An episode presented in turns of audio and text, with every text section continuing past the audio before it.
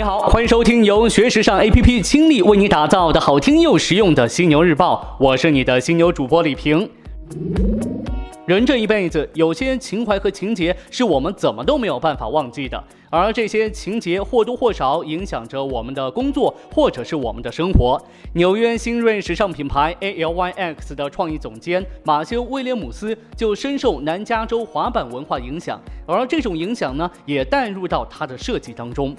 今年夏天，原创极限运动品牌 Vans 再度携手纽约新锐时尚品牌 ALYX。推出全新的 Vote by Vans ALYX 联名系列，这个系列将以十一件鞋款单品创新演绎高端与街头风格的巧妙融合。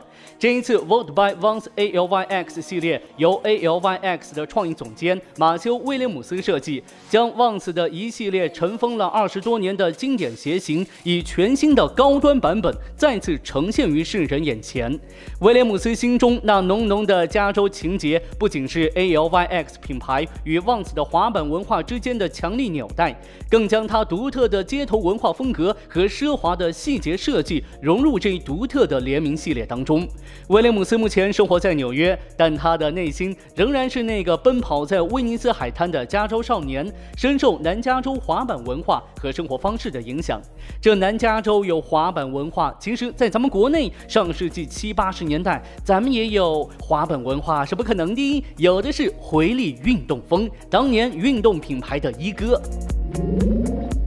提到回力，你脑海当中浮现的画面是什么呢？是七零后、八零后运动服和回力鞋的标准搭配，是欧美明星争相追逐的潮品，还是带货女王杨幂的机场大片？不管是什么，都能印证它曾经火过，现在依然在火。但是一哥也曾落魄，经历了从奢侈品到地摊货的低谷期。现在回力在欧美市场东转一圈之后，借着国货热潮，又重新在国内焕发出了生机。统计显示，从2008年开始，回力每年推出的新款总计已开发出两百多个系列，五千多个款式。2015年，回力产品在市场上的销量已经达到六千万双左右。从2010年到2015年，回力的销售收入和利润总额平均增幅分别达到百分之二十八和百分之三十三，实现了一点八亿双的销售数量。现在，回力已达上千家专卖店，其中时尚精品专卖已进入部分大城市一线商圈，与国际名牌同台迎客。原本售价两欧元的回力鞋售价呢？已经是达到五十欧元，上涨了二十五倍以上。可以说呀，回力品牌霸气归来，老企业的新活法，历史感和时尚感兼而有之，这是很多老国货历久弥新之根本。对于想要复兴的老牌国货来说，创新是其生存和发展的关键。回力在新时期有五个方面的创新实践值得称道，分别是产品创新、定位创新、模式创新、推广创新和品牌升级创新。从破产到重生，回力身上延续的是民族品牌的顽强生命力。作为一个已经存活了九十年的老企业，回力有很多新企业没有的优良特质，但同时老企业也会不断遇到新的问题和质疑。老企业有老企业的特质，未来的回力还有很长的一段路要走。回力会不会成为下一个百年企业呢？慢慢来吧。在变幻莫测的时尚业界，市场格局随时面临洗牌的风险。目前的行业领军者 Zara 虽然遥遥领先，然而面对越来越多变的市场，它也面临市场的威胁。在这些敌人当中，谁最有可能打败 Zara 呢？从目前的状况来看，像那些优衣库、H&M 这些老对手们，反超 Zara 的可能性会不大。更快、更灵活，让 Zara 感到害怕的是新对手们。欧洲时尚电商平台正在给原本以及时响应消费者需求、不断带来新鲜感闻名的传统快时尚品牌带来挑战。他们从设计到上架的时间更短，固定时间内更新的产品更多，正在以超快时尚争夺那些越来越难满足的消费者。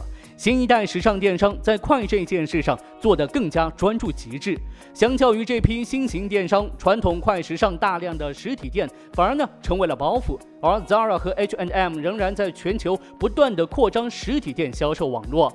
如果说新型电商的体量还不能对 Zara 形成威胁，那么真正让 Zara 感到恐惧的，则是全球最大在线零售商巨头亚马逊的闯入。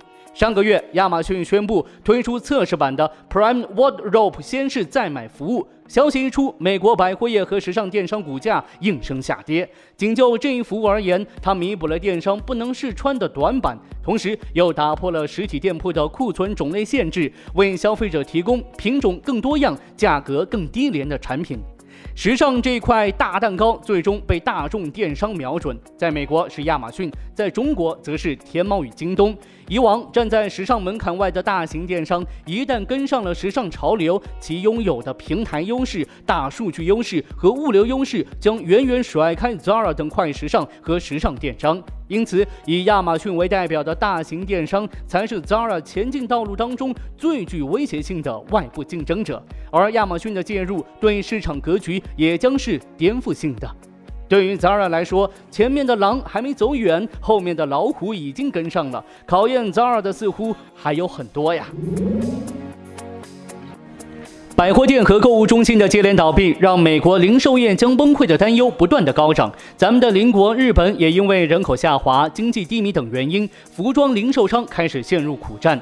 但就全球而言，服装行业还在成长当中。德国管理咨询公司罗兰贝格发布的报告指出，截止至二零二五年，全球服装行业市场规模将以百分之三点六的年均增长率，从二零一五年的一点三零六万亿美元增长至二点七三万亿美元。伴随人口老龄化和少子化引起的人口减少，日本本土的服装市场正不断的缩小。但这一情况并不局限于服装行业，时常能听到说服装行业萧条，但很少有人会说汽车行业萧条。罗兰贝格指出，本质原因在于自1990年以来，丰田、日产、本田等日本汽车生产商就一直稳步增长。这些生产商如何在日本本土市场日益严苛的情况下实现销售增长呢？唯一的答案是全球扩张。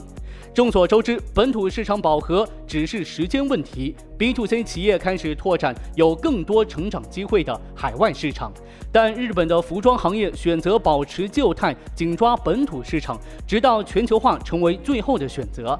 虽然有部分品牌成功了，但更多的依旧是面临坎坷的国际扩张之路。事已至此，该怎么办呢？罗兰贝格发布的报告给出了两条建议：制定清晰的品牌战略和路线图，确定是否进军海外市场，在重视核心顾客的情况下，稳健地开拓可持续的事业。报告还指出，有独特个性的设计师品牌和街头品牌或将持续增长。消费者的多元化将成为小众品牌和零售商的机会。商业模式与数字化的结合是如今企业成功的重要因素之一。自动化生产、物联网、AI 和机器人在门店的使用、跨境电商、社交网络、定制等趋势在商业模式中的融合，能不断的提高产品的附加值。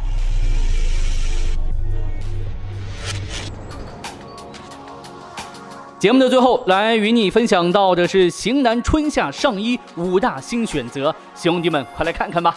这气温呢一天天飙高，有人呢想像冬天一样穿出层次感，却因为闷热的天气而无法让自己穿搭更亮眼。那这个时候呢，挑选抢眼的单品就变得很重要，尤其是第一眼就会锁定的上衣穿搭。除了衣橱基本款的素 T，还有哪一些上衣可以选择呢？今天就来与你分享分享。Number one，长版 T 恤。长版 T 的流行从二零一四年开始，高端品牌的设计师们在作品当中开始加入潮流与街头的元素，加上国外艺人带起的流行，快时尚迅速跟进。到今年，宽大的 T 恤版型依旧是主打款，掌握比例是穿长版单品的最大挑战。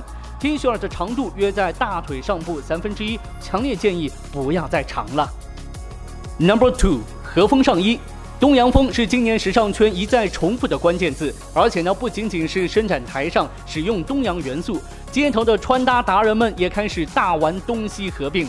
透过东西文化的融合，激荡出来的设计充满新鲜感，是本季最值得尝试的上衣款式。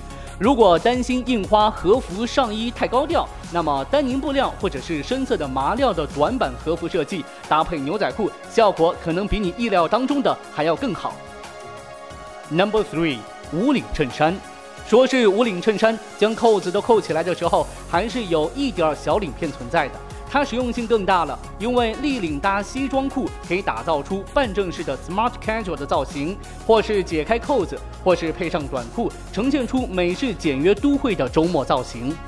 Number four，polo 衫，polo 衫也是很多年轻潮男抗拒的单品之一，但我今天要为 polo 衫平反一下。其实 polo 衫也可以穿得不老气，像贝克汉姆也是 polo 的爱好者。合身的弗莱德派瑞经典的滚边设计，具有运动风与绅士感。搭配方式除了简单的配上短裤，搭出 summer preppy 的贵族学院风之外呢，利用棒球帽或是球鞋去混搭，将 polo 衫的穿搭带出新的趣味性。兄弟们还等什么呢？穿起来吧！